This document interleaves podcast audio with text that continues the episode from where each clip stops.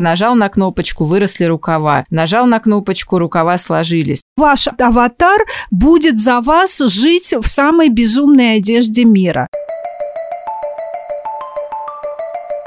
Всем привет! С вами подкаст «Так и будет». Я Даниил Дугаев, и мы обсуждаем будущее. Как мы будем жить завтра, какими станут через несколько лет наши дома, автомобили, деньги, медицина, школа, личные отношения и все остальное. Каждый выпуск нашего подкаста посвящен одной теме, и в ней мы разбираемся с помощью экспертов, людей, которые уже сегодня делают что-то абсолютно новое и могут довольно точно предсказать, как выглядит этот неуловимый мир будущего. Если вам нравится наш подкаст, поставьте нам оценку в iTunes и напишите пару теплых слов. Так вы поможете найти нас другим другим слушателям. Этот подкаст мы записали вместе с брендом воды Smart Water. Она для тех, кто не боится нового и меняет мир прямо сейчас. Сегодня мы обсуждаем одежду будущего, потому что будет ли оно радужным и полным единорогов, или начнется затяжная война с зомби, нам все равно придется что-то носить, правильно? И со мной в студии сегодня Екатерина Кулиничева, автор книги «Кроссовки. Культурная биография спортивной обуви», а также автор телеграм-канала «Чья туфля спортивная». И Людмила Нарсаян, основатель Fashion Factory School, дизайнер одежды, работающий с новыми технологиями. Привет. Здравствуйте. Добрый день. Ну, пожалуйста, сначала расскажите немного о себе. Как вышло, что вы профессионально занимаетесь одеждой? Я работаю в индустрии моды с времен перестройки и прошла все этапы развития от мастера, выполняющего заказы для домов моды России и мира, до собственного бренда. После собственного бренда я очень много работала по всему миру от Японии до Америки. На определенном этапе своей работы я поняла, что самое интересное приключение моды – это внедрение высоких технологий в то, что мы с вами носим, и занялась исключительно этим. Я занимаюсь не производством одежды, а производством знаний об одежде и о моде. Я принадлежу к тому направлению Fashion Studies. Меня интересует не возвышенная идея о моде. Я занимаюсь ее земным воплощением, то есть как это все происходит в жизни обычных людей. Конечно, чтобы делать такие более-менее взвешенные прогнозы относительно будущего, мне кажется, вот это земное измерение очень важно, потому что именно об него разбивались и будут разбиваться многие фантастические идеи. Ну хорошо, давайте поговорим про одежду будущего. Вообще, я должен вам сказать, что вот лично у меня есть есть два шкафа с одеждой. Один маленький, где лежат джинсы, футболки на каждый день, а другой гораздо больше спортивный, где хранится одежда для самых разных ситуаций. Это для моря, это для гор и так далее. И второй шкаф, конечно, гораздо интереснее, потому что сложность материалов, которые используются для производства этой одежды, нельзя было вообразить еще 50 лет назад даже. И вот эта наука о материалах, конечно, движется вперед очень быстро. Поэтому первый вопрос – куда Возьмут ли в будущее все наши традиционные материалы – хлопок, шелк, шерсть и так далее? Как вы думаете? Мне кажется, да, конечно, возьмут, потому что, с одной стороны, есть то направление, про которое вы говорите, создание инновационных материалов и применение их в обычной жизни. Действительно, очень многие ткани были разработаны для космоса или для спорта, ну или для военных целей, но их применение не может по рыночным соображениям ограничиться только этим сегментом. Например, у нас, американского космического агентства, есть такая программа приземления заземления, что ли, заземления и одомашнивания, я бы сказала, технологий, которые разработаны были для космоса. И вот они специально раздают гранты молодым предпринимателям и стартапам, которые придумывают, где и как их применять в земной жизни. Со спортом, в принципе, точно так же. Разработки эти очень дорогие, поэтому, конечно, их нужно внедрять в массовый рынок. И да, эти ткани легче, они дышат, они одновременно, скажем, не дают нам перегреваться, охлаждаться, выводят там пот и так далее. Наша одежда намного легче сейчас, чем одежда даже относительно недавнего прошлого. Кто будет в Лондоне, я очень советую сходить в теннисный музей Уимблдона. Там есть фантастический совершенно аттракцион. Это довольно интерактивный музей. Они сделали реконструкции старой теннисной униформы примерно 20 20-30-х, по-моему, годов. Ты можешь на себя это примерить и можешь, по крайней мере, взвесить это в руке. Я очень советую не пренебрегать этой возможностью. А что, она очень тяжелая? Да, она намного тяжелее. Но это только одна сторона медали. Мне нравится представлять процесс внедрения технологий как шоссе с двусторонним движением, потому что всегда, когда есть процесс внедрения чего-то инновационного или, скажем, демократизации, что, в общем, тоже можно как внедрение определенных инноваций рассматривать, всегда есть обратное движение. И мы сейчас видим, как, например, э, люди, которые становятся на путь ответственной моды, sustainable fashion и так далее, их перестают устраивать искусственные ткани, потому что при стирке этих вещей мелкие частицы попадают, собственно, в воду, с водой они попадают в мировой океан, и там происходят всякие вредные вещи, там наносят довольно большой ущерб. И они как раз двигаются обратно к натуральным тканям, есть просто люди, ну, их можно, наверное, условно обозначить как консерваторы, потому что как только мы видим в обществе большой технический прогресс, появляются люди, которые говорят, нет, нам этого всего не надо, давайте вернемся на шаг, а то и на два, и на десять назад. И вот это другая группа людей, которым, мне кажется, не даст ни шелку, ни хлопку, ни шерсти умереть, потому что просто хочется немножечко менее технологичной жизни. Екатерина совершенно права. Будущее возьмут всех. Будущее возьмут даже единорогов. Вы знаете, что на МКС отправляется единорожек как раз как индикатор невесомости, а мы осваиваем космос. На планете живут около 8 миллиардов человек всех их надо одевать. И, конечно же, индустрия моды – это монстр, который ежегодно удовлетворяет потребительские запросы этих почти 8 миллиардов человек, и среди них есть действительно и консерваторы, и инноваторы, и всем требуется совершенно разное, но с точки зрения технологии материаловедения индустрии моды ситуация обстоит таким образом. Натуральные материалы, источники сырья крайне востребованы, но среди них есть есть как натуральные натуральные, так и те, которые мы называем формально натуральными, но фактически это сырье, выращенное с применением экстенциональных технологий, и, соответственно, но они только формально уже натуральные. Хлопок, который выращивается с применением технологий, химикатов и так далее. Шерсть мериносовые овцы, которые выращиваются на гормонах роста и так далее. Если же говорить о другой группе источников материалов, это современные искусственные, синтетические, инновационные материалы, они искусственные, но сегодня технологии дошли до того уровня, когда даже профессионалу так сходу достаточно тяжело определить, что же он держит в руках, натуральную шерсть или шерсть полиэстер очень высокого качества. Если же говорить о самом модном продукте, то история выглядит таким образом. Нам, почти 8 миллиардам человек, необходим классический обычный модный продукт, та самая одежда, которая нас прикрывает, обогревает, укрывает, рассказывает что-то о нас миру. Но звездное тысячелетие, в котором мы сейчас проживаем, предъявило к одежде совершенно новые требования. Это одежда, которая создана по принципу интерактивности, которая реагирует на состояние физического тела человека и каким-то образом регулирует его взаимоотношения этого тела с внешней средой. Та же самая спортивная одежда, которая климат-контроль, текстильные термометры, одежда, которая меняет цвет в зависимости от вашего состояния здоровья, кроссовки, которые передают на рабочий компьютерный стол вашему доктору счетчик вашего пульса и так далее. И второй уровень одежды – это одежда, которая интегрирует нас в интернет вещей. Мы с вами уже все это носим единовременно, не обращая внимания, потому что будущее подкралось незаметно абсолютно. Ну ладно, давайте спустимся немножко с теоретических заоблачных высот, поговорим о чем-нибудь сугубо практическом. Давайте послушаем, например, отрывок из романа Роберта Хайнлайна «Две две Главный герой э, попадает из 1970 года в 2000 Он засыпает и просыпается в 2000 году. И вот как он описывает свою встречу с одеждой будущего. На следующее утро, сразу после завтрака, мне принесли теперешнюю одежду, и я не мог без посторонней помощи натянуть ее. Сама по себе она не была столь уж необычна, хотя я никогда прежде не носил фиолетовых брюк клеш. Но вот с застежками я не мог совладать без тренировки. Думаю, мой дедушка также мучился бы с молниями, пока не привык. Это оказался липкий шов-застежка. Я уже подумал о том, что мне придется нанять прислугу для совершения туалета, но тут меня осенило. Нужно было просто сжать края, и разноименно заряженные они приклеивались друг к другу. Когда я пытался ослабить поясную ленту, то чуть не потерял штаны. Правда, никто надо мной не смеялся.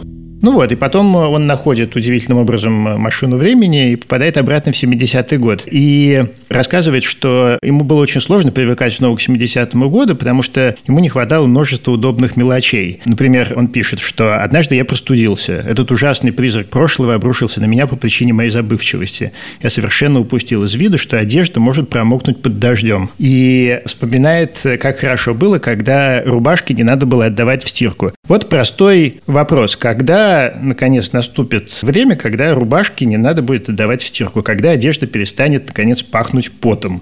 Никогда, я думаю. Но это, кстати, интересно, потому что сейчас есть такое движение за уменьшение количества стирок одежды. И люди пытаются решить эту проблему радикальным образом. Я очень часто в последнее время, например, в Инстаграм, где вот этот экологический активизм в моде процветает довольно активно, на разных языках натыкаюсь на эти посты, что давайте меньше стирать одежду. Но нас не будут приглашать на вечеринки. Да, и тут вопрос, на что ты готов ради собственной осознанности. Потому что пахнуть мы пока не перестанем. Поэтому, да, тут вопрос вопрос, привыкнем ли мы снова к большему количеству телесных запахов, мы просто понимаем, что человек средневековья, конечно, в современной ситуации удивился бы еще больше, чем герой упомянутой книги, потому что совершенно явно, что когда мыться раз в неделю, это было очень часто, и одежда на вас была больше, конечно, запахи, альфракторный фон был совсем другим. Сейчас мы, наоборот, все телесные запахи предпочитаем как-то убирать. Вот тут вопрос, да, на что будут люди готовы. Я вспомнила сейчас про синтетику в Советском Союзе, которая как раз продвигалась, ну, собственно, она не только в Советском Союзе так продвигался, на Западе тоже,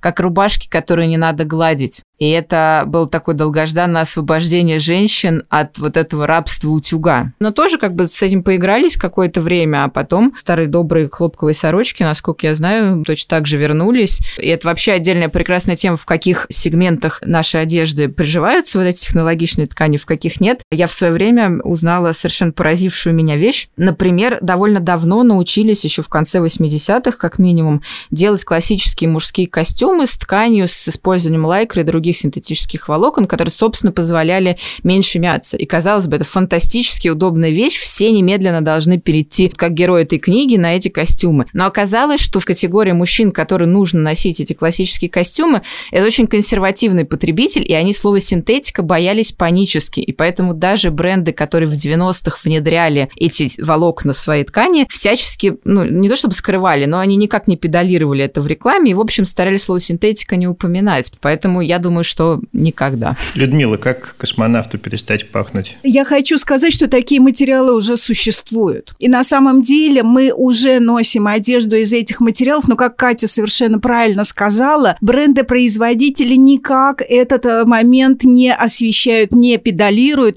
учитывая консерватизм основной массы потребительского рынка. На самом деле я очень много в собственном бренде работала с такими материалами. Так сложилась судьба, что именно в трикотаже были внедрены самые инновационные материалы в нулевые годы. Это материалы, содержащие уголь, углеволокно, и материалы, натуральные материалы, обработанные наночастицами тефлона. Я создавала коллекции шерстяных свитеров, но обработанных тефлоном, и свитеров, выполненных из э, поликолона и из углеволокна. В основном такие волокна производят в Юго-Восточной Азии. Китай, Корея, Япония. Это как раз те самые материалы, которые, конечно, полностью не убивают физиологию тела и последствия нашей физиологичности, но они их пласируют. Еще, я знаю, добавляют серебро сейчас в одежду. И серебро, и платину, и золото. На самом деле создатели этих материалов очень много экспериментируют. Все это применяется, это не становится распространенной технологией, это становится технологией для какого-то сегмента рынка. Тут вопрос не в изобретении технологии как таковой, потому что роль технологии в нашей жизни зависит не от того, изобрели ее уже или нет, а от того, удалось ли ее массово внедрить. И тут очень много проблем со всеми высокотехнологичными материалами. Иногда они оказываются слишком дорогими для массового рынка, потому что у нас 8 миллиардов. Сейчас практически все эти 8 миллиардов чувствуют себя обязанными следовать моде, но у нас не у всех одинаковые экономические возможности. Сейчас есть огромное количество супервысокотехнологичных вещей, которые делают для вас очень много всего. Есть, например, отдельная подвид высокотехнологичной одежды, которая, скажем, защищает вас от камер видеонаблюдения. Проблема в том, что это очень дорого дорого. 8 миллиардов не могут себе позволить куртку там за 150 тысяч рублей, даже за 40. Это одна из причин, почему эти технологии не распространяются массово. Другая, собственно, с технологиями производства. Юго-Восточную Азию и Китай очень часто обвиняют в том, что они забрали себе все производственные мощи, потому что у них дешевая рабочая сила. На самом деле это не единственная причина. Например, в России тоже недорогая рабочая сила по сравнению с другими странами, но мы не стали центром таких производственных технологий, хотя как бы была такая попытка. Мы знаем о там, например, лицензионном производстве Adidas в Советском Союзе, проект, который, в общем, не удался с бизнес точки зрения. Знаменитый Ивановский Гортекс. Да, знаменитый Ивановский Гортекс, знаменитый московский Adidas и так далее, не только московский. В Юго-Восточной Азии им удалось главное, они смогли построить вот эту цепочку технологическую производства. У них есть место, где можно отлить высокотехнологичные подошвы, есть место, где можно выткать высокотехнологичные материалы, есть место, где это можно собрать. А, например, в Штатах, как говорят, сейчас вообще нет заводов заводов, где вот можно отлить, ну там, кроме, может быть, лаборатории брендов, которые американские там базируются. То есть проблемой может стать невозможность организовать производство высокотехнологичное. Потом со всеми высокотехнологичными материалами или особо высокотехнологичными гаджетами есть также проблема, как это будет воплощаться в действительности. Например, мы знаем, что можно одежду на 3D-принтере сделать. И есть такие модные критики, которые говорят, ой, мы в ближайшее время все перейдем на одежду из 3D-принтеров. Не перейдем мы на одежду из 3D-принтеров, потому что что эти принтеры кто-то должен производить, их должен кто-то завозить, кто-то должен производить и завозить для них расходные материалы, и кто-то должен их обслуживать. И на примере, собственно, России и многих других стран мы видим, что об это как раз все и разбивается. Когда мы закупаем, не знаю, какой-нибудь высокотехнологичный троллейбус, он ездит до первой поломки, а потом выясняется, что его нечем чинить, например. Мне кажется, это очень важный момент, потому что, например, с материалами, которые там биоразлагаемые, перерабатываемые и так далее и тому подобное, вот об этом, мне кажется, все разбивается сейчас и будет разбиваться еще довольно долго. Ну, то есть причина, по которой я не могу войти в магазин Уникло и купить футболку, которую не надо стирать каждые два дня, исключительно экономическая, правильно? Да, социально-экономическая. Но поскольку все это дешевеет, то как только, так сразу, я правильно понимаю? То есть все уже готово, уже стоят станки, и дело исключительно в снижении стоимости материала. На самом деле, как раз вот дорогой сегмент спортивный, active wear, outdoor и так далее, они уже владеют такими материалами. И эти материалы и технологии их разработки дешевеют, и поэтому они вот-вот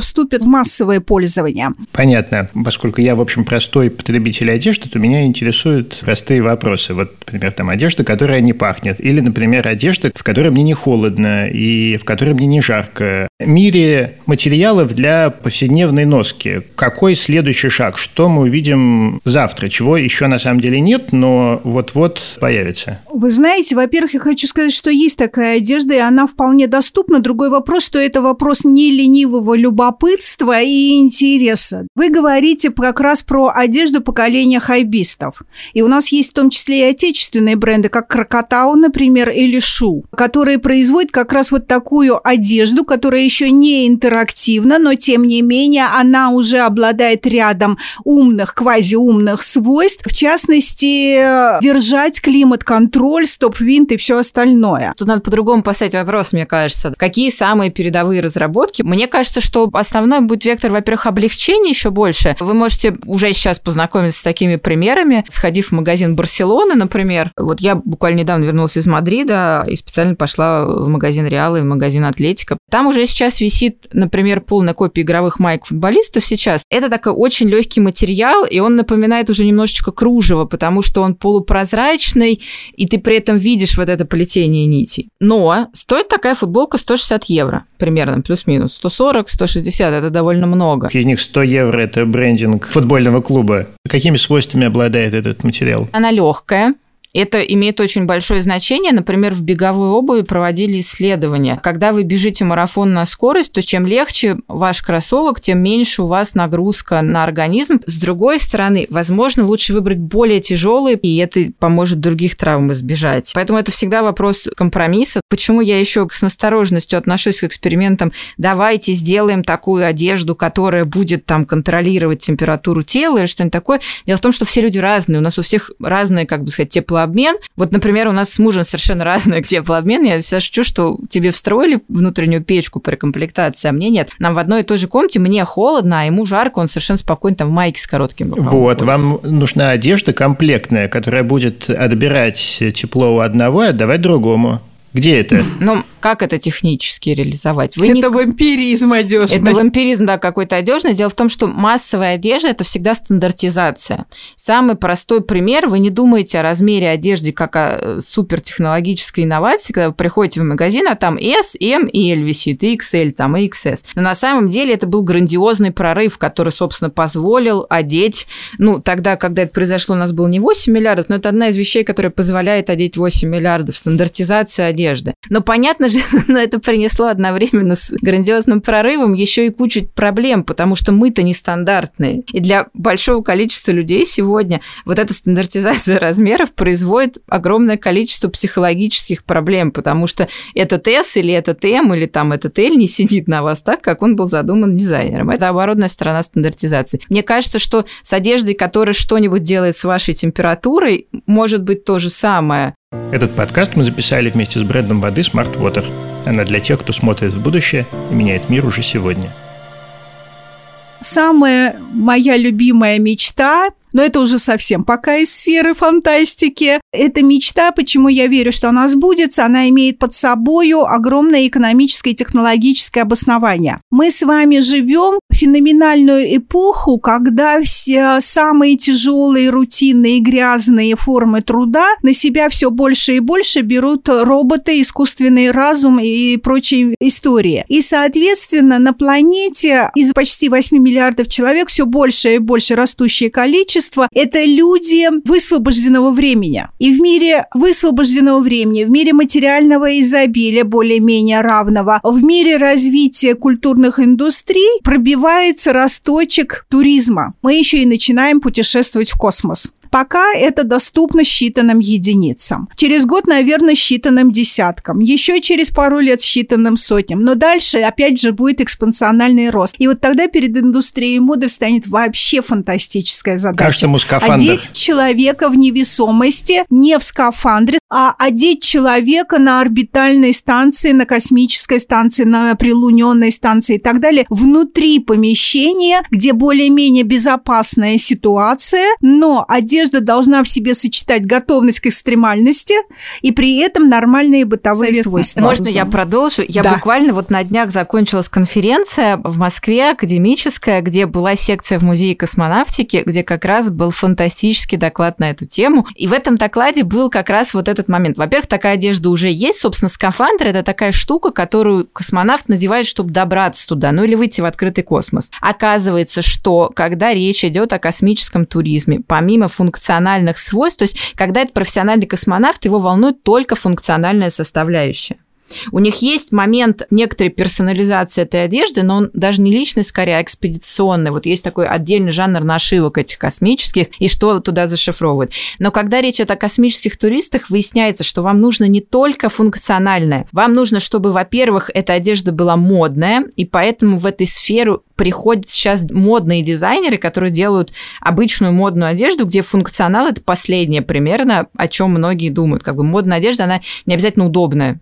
Чаще всего, кстати, нет. А вторая вещь, которая нужна космическим туристам, это визуальное воплощение гравитации.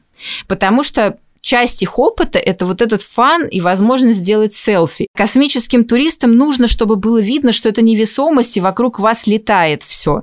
Поэтому, например, люди с длинными волосами получают некоторое преимущество, потому что их селфи выглядят эффектнее, потому что волосы летают вокруг вашей головы. И, по-видимому, индустрия, которая производит эту одежду для космических туристов, станет перед необходимостью внедрять какие-то такие элементы, которые роковым образом не повлияют на функционал, но при этом будут летать как-то вокруг вас, чтобы у вас были эффектные селфи. Это тоже очень важная потребность.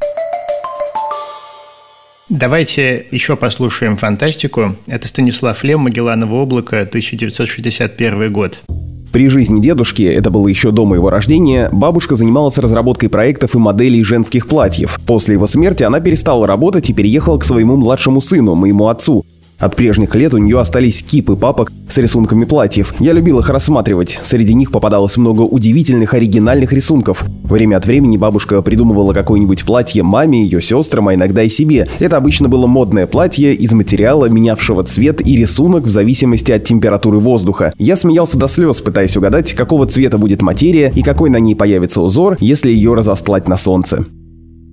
Вот еще одна технология, которая, по-моему, на самом деле не существует. Существует. Существует? Расскажите, пожалуйста. Я бы сказала, что она из области entertainment а. Это одежда, компромисс между зрелищностью и носимостью. Мы можем назвать жидкое стекло, которое меняет свой цвет в зависимости от движения человека. Мы можем назвать одежду светодиодную с оптоволокном. Мы можем назвать одежду, в которой плетенные 3D-сечения, пластиковые волокна, и, соответственно, Естественно, это обычная как бы ткань, она при этом выглядит как зеркало, да, или как голограмма, одежда голограмма и так далее. Я на самом деле с этими тканями очень много вожусь сейчас в проекте вот «Ангелы жизни». Здесь не приходится говорить о комфорте. У нас позавчера на примерке девочка едва не упала в обморок, потому что бытовые свойства, воздухопроницаемость и прочее этих тканей даже не обсуждается. Но это норма, реальность для шоу-бизнеса, для красной дорожки. То есть для особых случаев. Мне кажется, я знаю, в какой одежде есть потребность. Это одежда трансформер. В кино, собственно, таких вещей уже очень много. Нажал на кнопочку, выросли рукава. Нажал на кнопочку, рукава сложились. Там превратилось что-то из чего-то там в платье из платья в пиджак и так далее, из пиджака в платье. Пока это скорее фантастика, потому что, собственно, нужен механизм, как эта вещь будет складываться. Нужны, по-видимому, такие материалы, которые могут сложиться и занимать очень небольшой объем. Опять же, цикл вещи – это не только покупка. Мы, когда говорим про моду, мы очень часто сводим ее к факту покупки. На самом деле, это где взялось сырье, как вещь была произведена, а самое главное, что с ней дальше будет. Потому что наша сейчас жизнь, она сводится к все меньшему и меньшему количеству ремонтов. Это реалии, ушедшие вместе с Советским Союзом. И в литературе, и в кино есть ведь два прогноза относительно одежды будущего.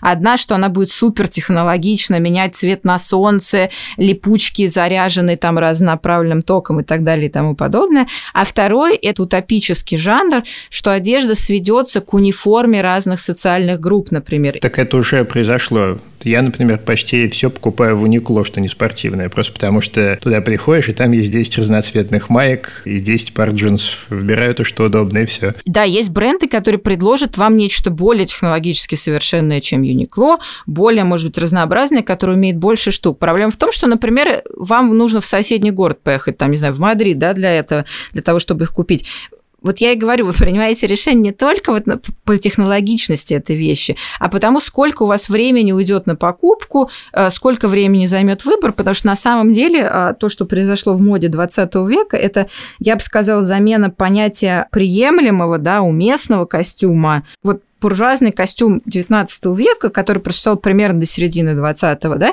это понятие, что в какой ситуации носить. Если вы идете с визитом в гости, вам нужно вот это на себя надеть. Если у вас там чай во второй половине дня, вот такое платье, ужин такое платье, бал такое платье, например, это не с технологиями связано, а исключительно с тем, что все мы любим мериться между собой, в том числе, да, размером кошельков. Наша человеческая природа, которая не сильно меняется за последние столетия, тоже очень сильно влияет на то, что мы носим. Я думаю, думаю, что в этом нам поможет как раз набирающая силы технология, которая уже присутствует в интернете. Это когда в реальной жизни мы будем покупать нормальную одежду, а вот в виртуальной мы же Инстаграм поколение, и вряд ли это с нами закончится. Так вот, для Инстаграма мы будем покупать все безумие мира, но в виртуальном мире. Так это происходит вовсю уже очень давно. Это история про совместное владение. Когда я как бренд создам, например, физическую коллекцию, коллекцию я ее отсниму, обработаю специальной нейронной программой и предложу вам как приложение. И тогда вы за 3 копейки можете у меня купить право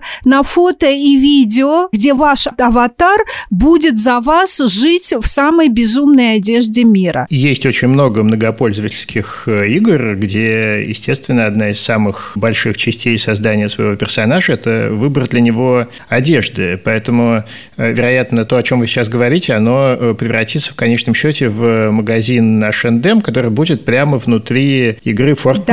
Да, да. Уже, Более уже того... есть. Вот в Симсах сама видела версию, в которой интегрированы каталоги H&M и Икеи. Одно из самых главных, наверное, удовольствий от игры типа Симсов – это делать, строить им домики, делать им ремонт и покупать самую разную одежду. Подкаст «Так и будет» мы записываем вместе с брендом воды Smart Water. Наши партнеры уверены, будущее за теми, кто мыслит широко и не боится создавать новое. Как известно, 80% э, всей одежды очень быстро оказывается в конечном счете на свалке. Вот это, кстати, да, я хотела еще высказать пожелание, так сказать, к мирозданию, помимо одежды трансформера. Это, конечно, вопрос развития и адаптации в сторону большей доступности технологий переработки. Потому что сейчас их бывает сжигают или отправляют на свалки в третий мир, или ввозят э, в страны третьего мира как мусор, чтобы там переработать, а на самом деле продают их небогатой части местного населения населения. Все это, конечно, очень позорные практики, и они справедливо осуждаются и, и все чаще и все громче. Поэтому мне кажется, что одно из перспектив, которое очень, конечно, нам всем нужно, не связано напрямую с производством одежды, которая делает что-нибудь такое супер-пупер эффектное, а это с развитием и внедрением и деланием более доступными технологию переработки. И опять же, sustainable fashion сейчас очень часто наносит не меньше вред экологии, просто другим образом. Например, есть дебаты между сторонниками натуральной кожи и искусственной эко-кожи, где ты не знаешь, на какую сторону порой встать, потому что одни говорят, ну, это негуманно, да, и, животные эксплуатируются, они содержат в жестоких условиях и так далее. А другие говорят, ну, эко-кожа снашивается сейчас быстрее, чем натуральная кожа. И, соответственно, если мы посчитаем выхлоп экологический на то, чтобы производить эти новые вещи, и главное, вот у вас порвалась сумка, вы купили новую, окей, но старую куда-то вы ее выкинете, да, скорее всего. И на то, чтобы переработать вот эту, вот эту старую сумку, непонятно, да, можно это будет сделать или нет.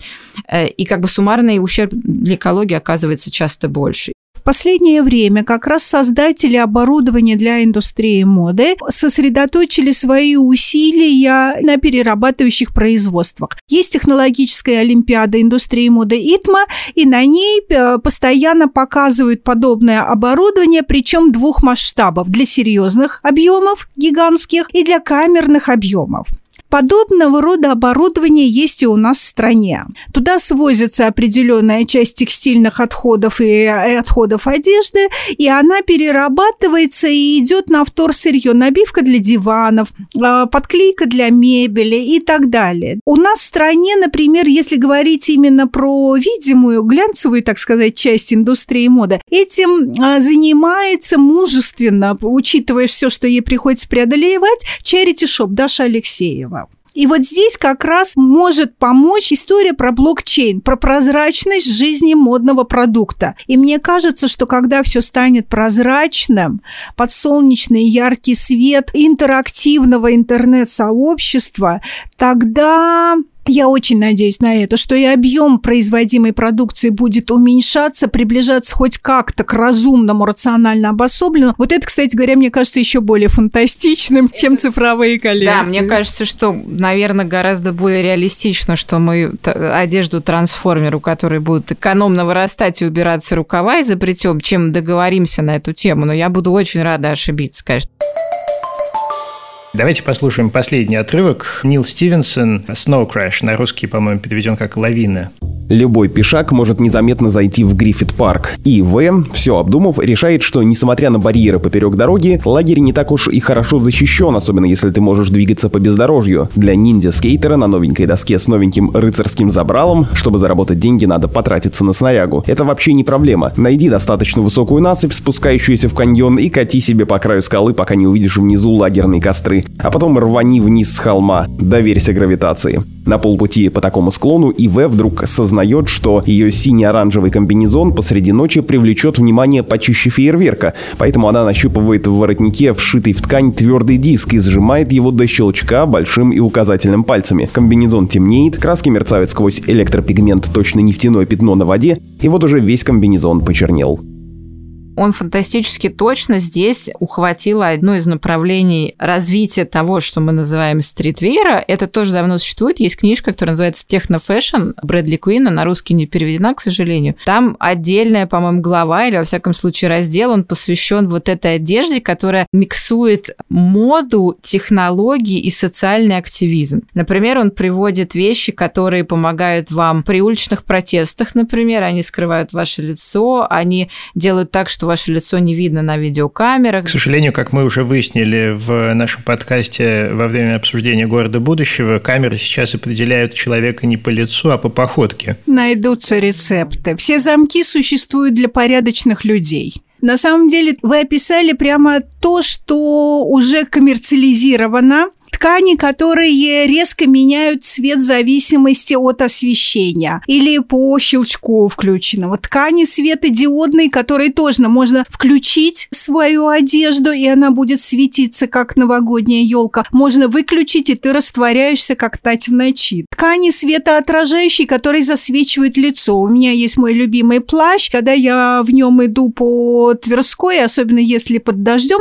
то от меня народ шарахается во все стороны, потому что я сверкаю как бриллиант единый, потому что мало того, что она свет отражается, еще когда на ней капля воды, то идет еще и светоотражение двойное, и я свечусь как не знаю что. При этом меня невозможно сфотографировать, потому что эта ткань засвечивает лицо. Вот мы с вами много говорили про разные э, вещи э, сложного кроя. А недавно была такая компания японская, по-моему, Зоза она называлась и она и сейчас есть, это какой-то большой, мне кажется, японский ритейлер. И некоторое время назад они сделали штуку, которая называется Zozo Suit. Это такой костюм, который ты надеваешь на себя, и он э, снимает очень точно все твои измерения. У него очень много сенсоров, да, и он э, передает прямо в магазин э, всю информацию о том, как устроено твое тело, и они очень быстро могут э, сделать на роботизированных, естественно, станках э, одежду ровно для тебя. И этот проект совершенно не взлетел, не имел никакого успеха. Э, очень много народу заказали эти костюмы, потому что они были очень дешевые, было интересно,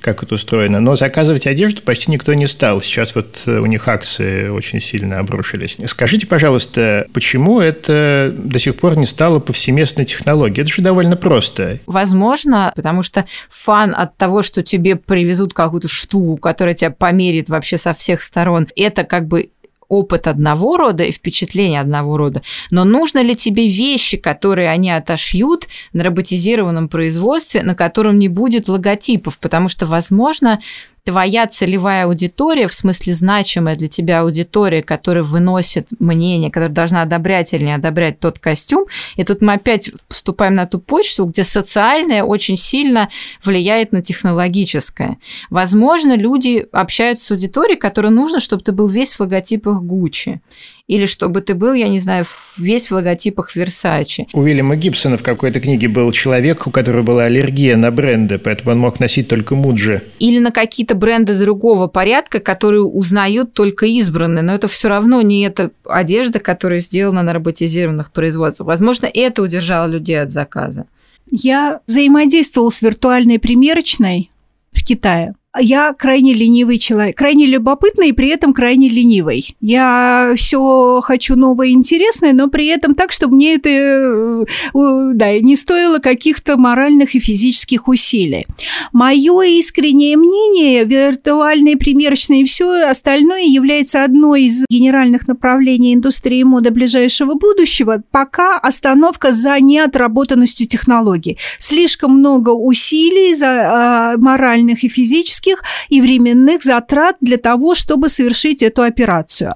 Здесь мы можем как пример брать Amazon компания, которая выросла из банальной книжной лавки, да, она сегодня строит полностью экосистему в индустрии моды. Они строят систему создание сырья, создание материалов из этого сырья, затем лазерного раскроя этих материалов, затем с помощью сьюботов и 3D-принтеров и просто автоматизированных линий производства, производство готового продукта, и затем доставка и прием заказа, доставка ее до дверей заказчиков. И вот как раз в рамках этой экосистемы, насколько я знаю, Amazon мощнее всех сейчас занимается историей про виртуальные примерочные, потому что они, пожалуй, одними из первых уловили глобальный тренд на то, что за отсутствием современной терминологии мы называем массовостью уникального. Я хочу стандартный продукт, но чтобы в нем было что-то про меня, индивидуальное.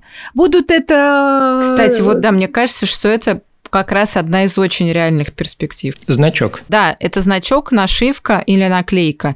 Самые простые, и доступные способы. Levi's сейчас очень активно с этим экспериментирует. Ты можешь купить у них куртку, а еще ты можешь сделать свою нашивку или выбрать из большого количества нашивок, которые они тебе предлагают. Это не то, что приходит в голову в первую очередь, когда мы думаем про технологии будущего, потому что это, конечно, не очень похоже там, на Звездные войны или, или другую космическую фантастику.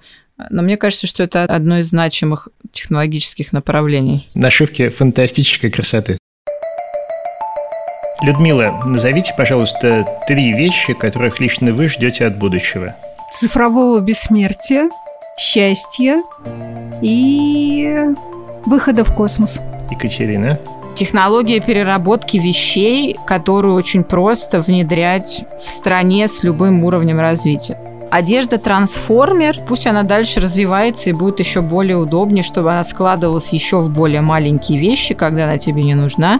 Возможно, нужны какие-нибудь, как вот есть сейчас каршеринг, да, возможно, для каких-то вещей типа зонта, дождевика, вот тоже такие пункты приема, чтобы мы как-то научились делать, чтобы это было гигиенически безопасно в должной степени. Может быть, что-нибудь такое. Спасибо большое за то, что вы к нам пришли. Спасибо. Спасибо.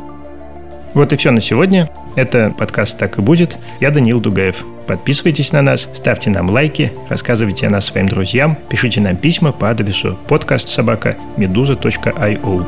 Пока-пока.